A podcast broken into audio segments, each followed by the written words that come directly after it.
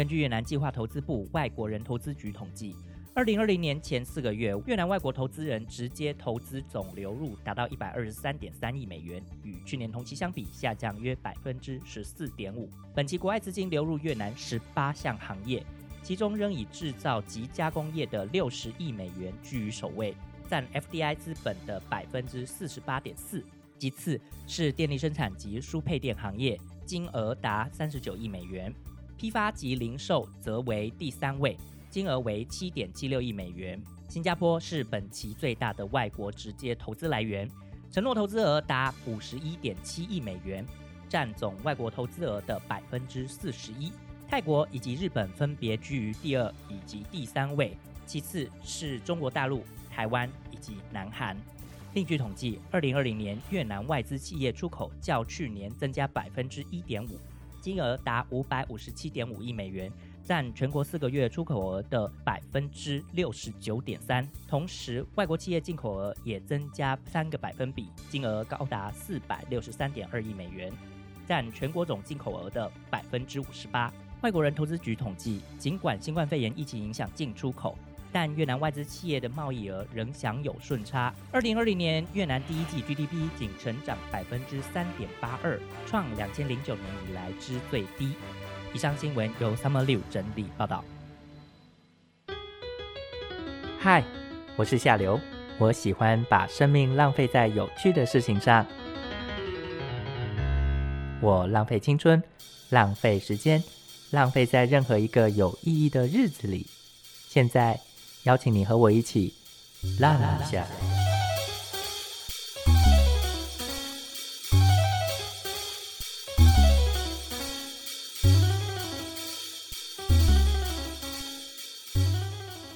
Hello，各位听众朋友，大家好，欢迎收听《浪一下》，我是夏流。今天呢，邀请到一位，他们公司专门是在做影印机买卖。那其实这个东西对很多人来说其实不太熟悉。同时，它是一间外商公司。所以他其实是在越南的外商公司工作。那我们欢迎 Bonnie。嗨，大家好。Bonnie，可以介绍一下你自己吗？我是文藻外语大学的应用华语文系毕业。所以其实你毕业应该是照常理来说，你要做华语老师，对不对？对，其实我蛮多。同学或者是学长姐、学弟妹都在胡志明市当华语老师。哦，我个人没有走这条路。那你来到越南多久了？我来的有两个时期。那我自己是，就是第二个是差不多四年八个月。四年八个月，所以是大概一六年来的。一五年七月。你说你在之前还有来过越南一次？对，那次是交换学生。所以当时交换学生也是要学越南语。对，因为他其实交换学生很有趣，因为他如果你是应用华文系，对这边中文系，可是这边中文系学东西对你来说是太简单，因为你讲中文的人嘛，所以我在这边就只有学越文。所以在那段期间，其实你已经有越南文的基础，然后后来回到越南工作之后，基本上你就是有多样的能力去应征。应该说那个时候在北越，但是还是越南语嘛，就发音什么其实都可以通用。那南越就是花一点时间去适应那个口音，其实也还好。那当初在来越南工作之前，你有想到其他国家工作吗？嗯，我比较上算是误打误撞。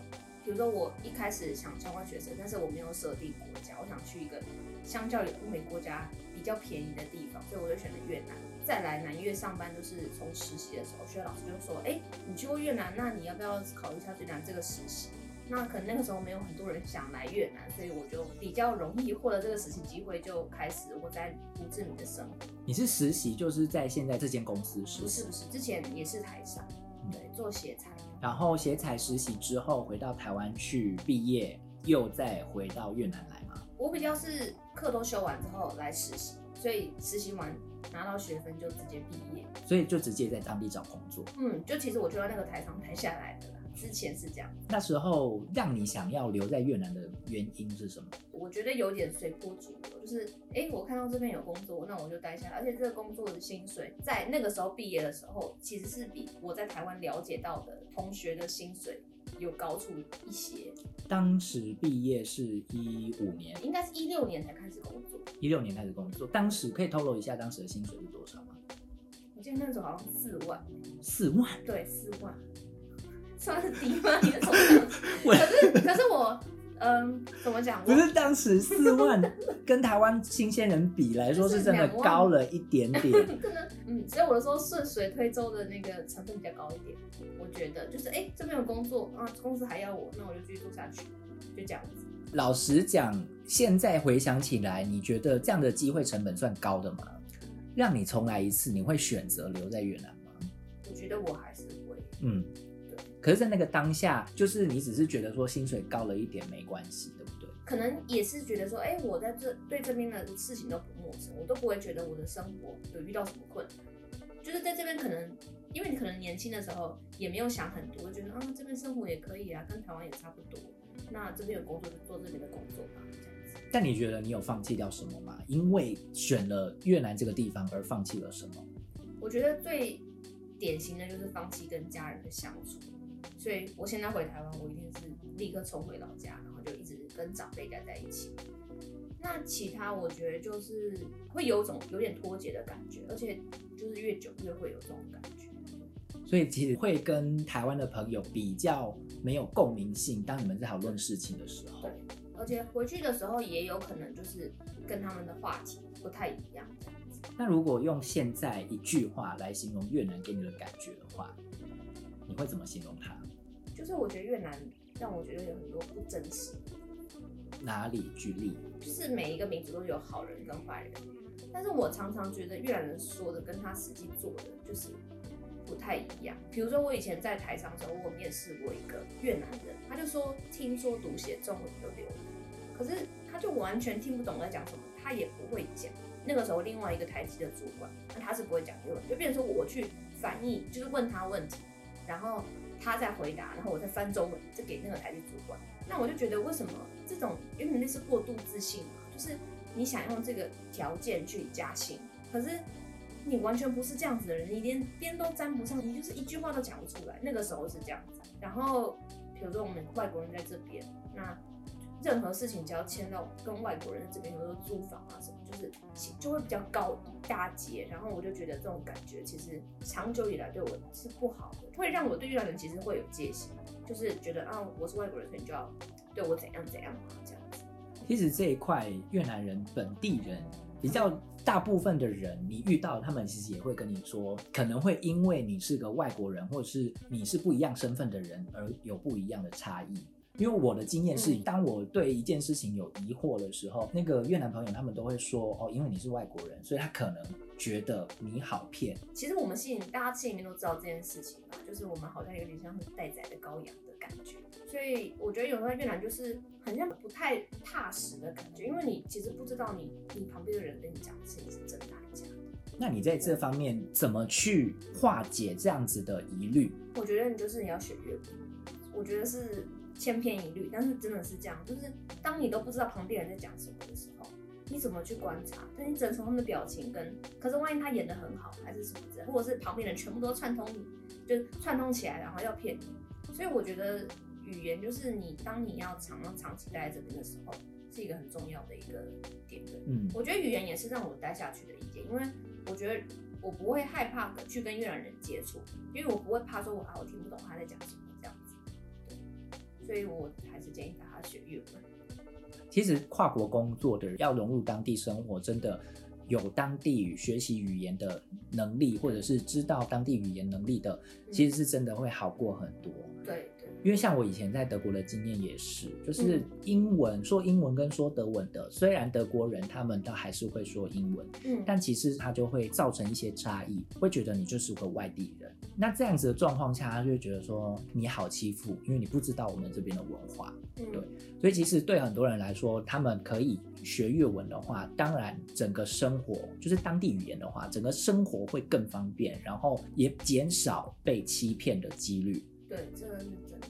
那你在这边目前是担任业务工作吗？对，我在一间日商。当初是怎么会找到这份工作？其实当初算是很幸运，就是在台上做到一个坎，然后那个时候呃刚好这个日商的之前的一个同龄的差不多年纪的业务来拜访我们公司，然后就因为年纪差不多，所以就有有联络方式，然后偶尔也会聊。那很感谢他那个时候就是有。刚好我跟他诉说我真的 想离职的心情的时候，他说：“哎，我们公司刚好有个女生她，所以我们需要一个缺，就是可能你可以试试看这样。”所以那个时候还蛮顺利，就转到这个职位。那转到这个职位上啊，你觉得一开始在做的时候，你们的 team 里面也有其他男性业务吗？对，有有。你觉得你跟他们的差异在哪里？我觉得我跟男性的业务差异其实不算非常大，是在因为你们这个产业的关系。对，可是如果今天是船厂或者是嗯其他产业，他们是需要喝酒跟客户玩闹的，那可能就会差。你本身是不太喝酒，就是我比较少跟客户喝酒，就是商业性的场合应酬。我我们可能我们卖的产品是办公室的食物机。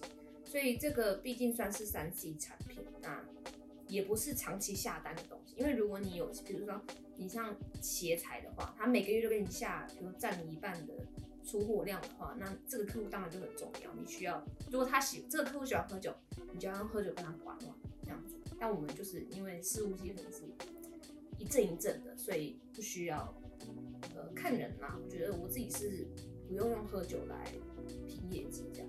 那你们其他的男性业务啊，同公司的里面也有也有人是喝酒来拼业绩的吗？我们没有，没有，对，大部分都是一般的，就是商业场合接触可能会跟客户吃饭，但是不会到拼酒这种这样子。那你觉得你跟他们男性业务相比，你的优势在哪里？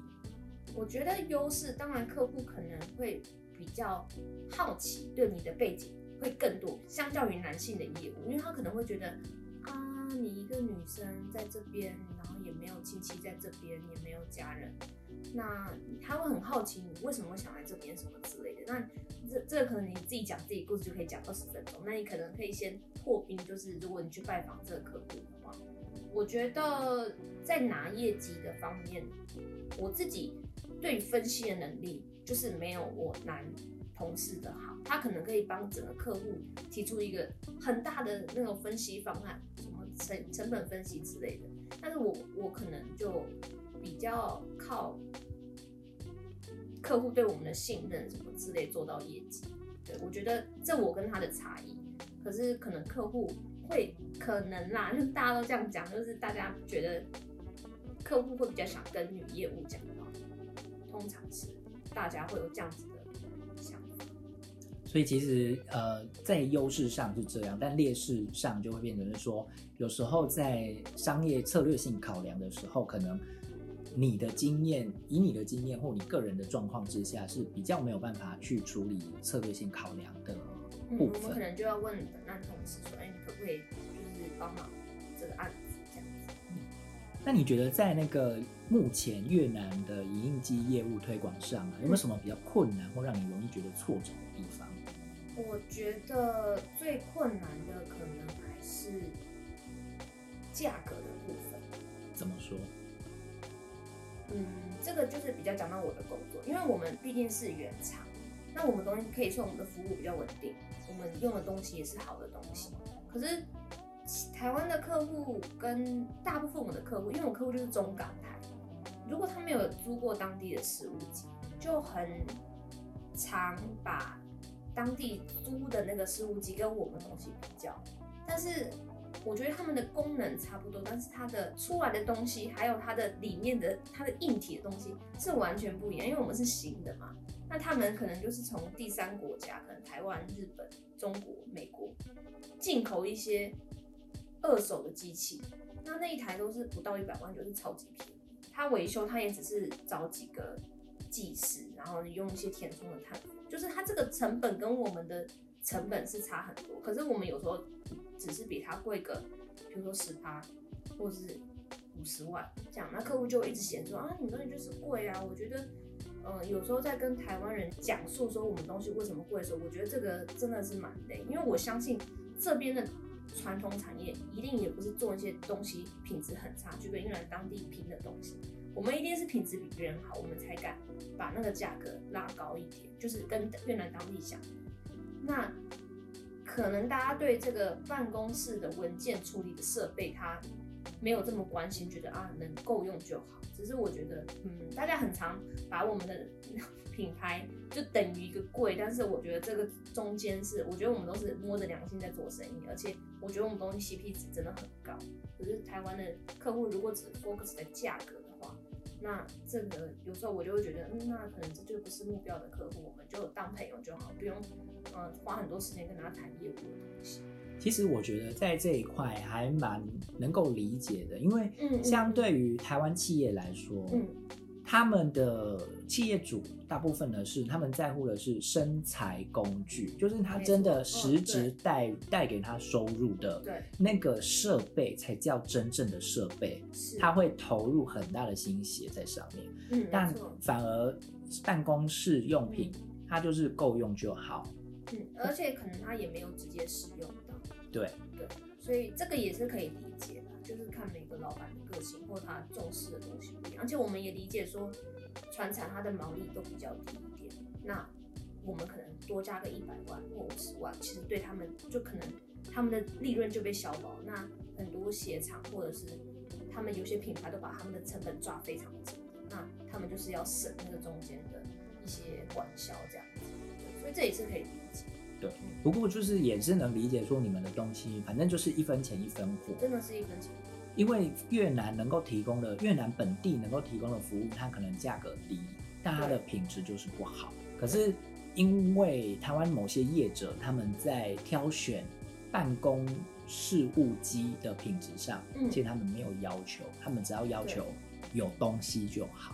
所以这个上面其实也是可以提供给一些听众朋友来做参考。其实这个部分，我觉得我们台湾很多企业也想做企业转型，尤其在传产上面，对。但是如果当你们没有办法提升那个品质，或者没有办法有新的策略的时候，说不一定就真的就是没办法，就是被市场被做死了。所以在这个状况下，其实刚呃 Bonnie 你提到的这个部分，我觉得蛮值得分享给其他的听众朋友们。去思考，就是品质跟所有的事情，或甚至是一些业务上的推广，你可以拿到的策略，或你怎么看这个方向，其实是有不一样的。对，我觉得策略其实蛮重要。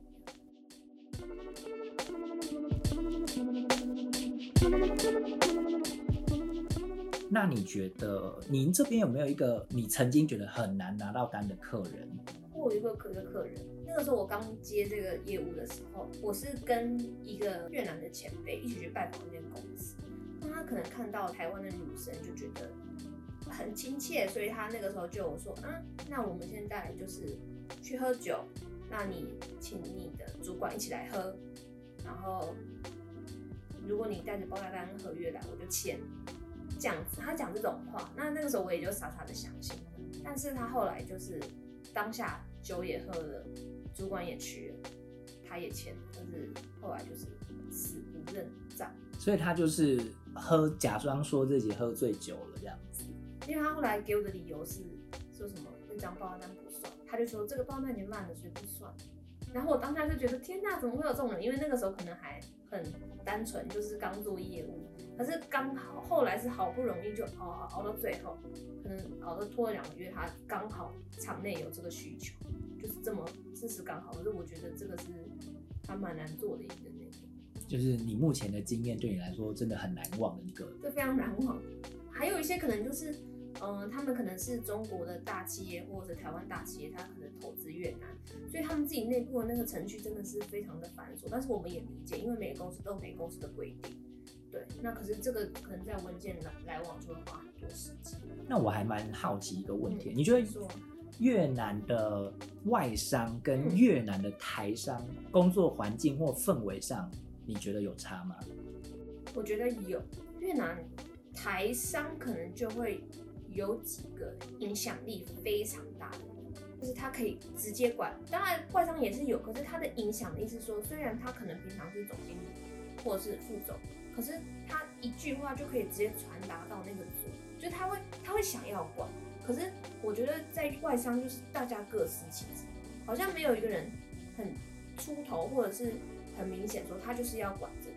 因为我就看总经理就是等大家跟他汇报，他比较少直接去跟什么出货啊，或者是技术直接下达指令。我觉得是这样子，可能台商有些是可能是家族企业，所以他们习惯说一个人都身兼好多种事情。我觉得这个是差异。但当然这个有好有不好，因为如果大家都只把自己的工作做好，不会去想到其他部门的话，其实你做事起来非常累。那台商的话，像我每天的厂，就是他希望业务去管理厂务，所以业务是可以带动整个厂的运作。但是像我们公司的业务，就只是一个其中一个部门，然后是跟其他组合作的感觉，所以我们在讲话就其实没有那么像台厂的业务那么大声的感觉。对我觉得这个是这个差异蛮大的。但你比较喜欢哪一边？如果以业务，我其实会喜欢台厂的方式，因为在我们公司的业务就是一直跟人家合作。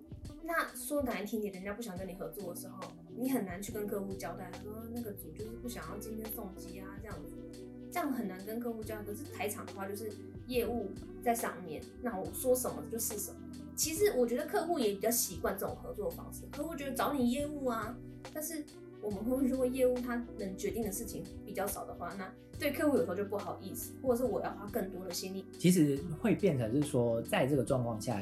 台湾台厂的业务做法会是业务导向，那反而外商你自己目前的这个外商的状况下是合作，反正业务说什么，其他部门能够协助就尽量协助。还有一个可能是人员的部分，因为我们公司的业务换的非常频繁，可是我自己在台商之前待的时候有感觉到是说，有些人他可能没有这个能力。但是他就是可以待下在这个公司，他没有犯错，他没有犯大错，就是他就可以一直领这个固定的薪水，然后就一直做下去，他就卡着那个缺。可是我们公司真的是业务的部分是，你的业绩讲不出来，那合约到我就不想给你钱，或者是甚至我现在看到有些是，我请你早一点离开。我觉得这个是比较残酷，但是我觉得这比较符合社会的感觉，就是适者生存，不适者淘汰。可是台商可能他的人员流动就是。呃，那对那些不好做的没有很好的人，他就是比较缓慢推进这样。我觉得年轻人可能会比较想要在有压力的地方成长。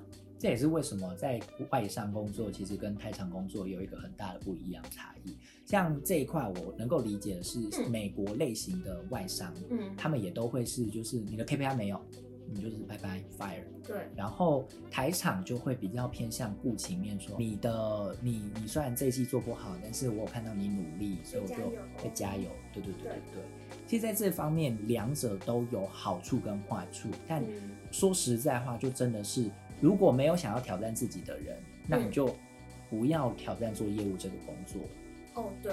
你觉得身为一个女性啊，你刚刚有提到说跟客人去喝酒，你有在越南也是就是上过酒店的经验吗？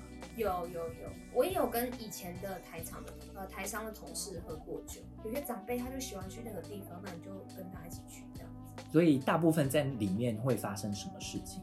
我觉得要看人。因为每个人想要到那边的目的不一样，有些人就喜欢唱唱歌，那有些人就真的要去那边地方跟小姐互动，哎，有些地方就是他就想要喝酒，那都有可能。那我自己是觉得那个地方对我来讲，它就是一个营业场所，就是你可以得到你想要的东西。如果我跟一个朋友去，那他身为一个男性，他想要跟里面的小姐玩很夸张的游戏。我觉得只要是不让女生感到不舒服的，我觉得我都可以闭着眼睛，就是就是我就唱我的歌，喝我的酒，玩游戏这样子。所以我觉得那个地方就是一个营业场所，那也不需要用很大的放大镜去看那个地方，因为我觉得有供就有求。这这些地方也不是说那些女生其实她们也是为了争一口饭吃，我觉得她们也很辛苦，因为身为一个女性，我可以理解她们其实要这种。遭受有些有些人真的玩比较夸张，他有这种待遇，对待这种他这种方法，我真的觉得他也真的很辛苦。对我觉得是理解，我我其实我可以接受这件事情。那你有在里面叫过小姐过吗？我没有，我不想浪费这个钱。为什么？所以还要另外再塞小费，是不是？其实也没有人真的叫我叫过小姐，就是其他人也不是，就是会觉得说哦，你也不需要叫小姐，你就是跟着一起来玩这样。对啊，我就在旁边喝酒，喝啤酒这样子。你也不想要叫看看就对了。没有啊我就可以跟其他人的小姐玩，就是我不用自己花钱去真的，哎，他现在胡志明一个月要五十万吧？你是说小费的部分吗？我怎么花这个钱？我自己就是女生的。对，有一些人，有一些女生也是想跟女生玩呢。那我就跟别的女生玩就好了，不要自己花钱。好。对。那除了这个以外啊？你有没有在胡志明有其他你可以觉得很放松的地方？这样子，其实我我常常讲，这可能跟你的问题没有很直接相关。可是我觉得，为什么胡志明可以待这么久？除了语言之外，就是有朋友。我不会觉得哪里特别放松，可是我觉得有朋友的地方，我就觉得很自在。所以只要有朋友，然后你们到哪里去，其实都 OK 的。嗯，我觉得跟朋友相处在一起，我都觉得。蛮开心，就是也蛮舒压的啦，不会觉得，因为很多人都会说啊，你都这边都没有家人，也没有亲戚在这边，那你不会觉得很孤单吗？所以我就觉得还好啊，就是有朋友。那我现在还蛮好奇，你来这边四年多啊，你有没有觉得越南，你你在越南有闹闹过哪些笑话吗？还是有被骗过？呃，去沙漠看日出，我想这个很多台湾人去美可是我们是骑摩托车，那个假的警察就是在。你要弯到沙漠的那个角角，他就站在那边，他还准备好发条，之外还有英文的发条，然后他还穿的就是全副武装，跟警察一样。然后那个时候，因为你也是刚起床，就是三四点、四五点，所以你也是头脑昏昏的。然后警察，你看到警察也不是很慌，可是可能他跟你讲什么，你也没有。那个时候刚来，你也他跟你讲什么劲了，你也没有当下意会过来。就我们那个时候还是好像也是缴了一个非常高的金额这样子。你是说他就是一个假的公安？就是被骗呐。还有摸手机这种，我有发生过一次。摸手机我也有，我也被抢过手机。你是被抢？对，我是当街被抢。我觉得摸比较不可怕，抢是真的会有阴影。因为我看过我的朋友被抢，他当下没有抢成功，可是那一天我都一直觉得很可怕、很害怕。对，我其实被抢，但是。老实说，我因为我已经心里有底了，所以开始我当下被抢的时候，我的就是我就是哦发生了，好，对，然后我就想说，那就买一只新的。但是我其实最最烦恼的是，最烦恼是他还要花钱买手机。对啊，可是我觉得发生的，我觉得其实蛮多来越南人就是就是觉得，有些人可能预设立场很多，就说啊，我来越南，像上次还有还有一个人问我说，越南的电器可以买吗。我想说，你是以为越南是哪里？就是你太多的想象，其实会阻碍你的前进。这个其实我在业务上我也遇过这种事情，就是我如果太多一些预设立场，说啊这个客户一定会拒绝我啊，公司看起来就是嗯没有很新，应该不会买新机吧？这样子，如果这种事情都一直阻挡我前进的话，其实我也看不到后面的东西。所以我觉得人都是这样，你如果来越南想说啊越南很危险，你会被抢啊什么之类的，那你。就不会来这个地方了，你就不会想在这个地方展开你的生活。那最后啊，有没有什么提醒或者是经验上的分享，想要让未来到越南工作的女性们？哦，女生吗？对，就是我觉得你心里面要有个底，说你想要的是什么，所以你可能比较在那边待得下去。然后我自己是对越南的接受度很高，可是我有遇到说他们对越南都样样嫌弃。但是我想说的，这里就不是台湾，而且越南也没有求着你要过来，所以其实你自己心态调整好，真的是对你自己，对越南可能影响很小，可是对你自己才是影响最大。就是你这样处处嫌弃，这不会让事情变得更好。所以其实你是要提醒大家，在来到一个地方的时候，就是放开心胸去接受它，它的好跟它的坏。嗯，其实我觉得这个部分也是蛮需要让大家知道的。第一个是，就是虽然越南对我们台湾人的印象来说都是一个比较落后的国家，嗯，但实际上如果你真的来到越南之后，你会发现，其实越南为什么会这么多人一直往越南前进，是有它的道理存在的。他们看到的是越南不一样的样子，或甚至不一样的未来，所以他们才会过来这边。那在这个状况下的话，其实。会变成是说，你可以操作，或者是你来了之后，你抱持着这个方向来了之后，放开心胸去看这件事情。其实相对而言，对海外工作来说，你外派时期会不太一样。那我们非常谢谢今天 Bonnie 经验分享。你未来还会继续在胡志明工作吗？对，短暂没有回去的。嗯嗯嗯。那我想以后如果大家有机会的话，也可以跟你联系。可以可以，没问题。嗯嗯嗯。那我们谢谢 Bonnie。拜拜。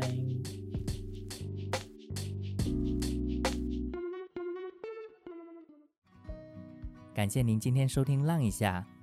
如果你喜欢我的节目，欢迎您到 Apple Podcast 留下五颗星，或者留下评论告诉我你最喜欢哪个部分。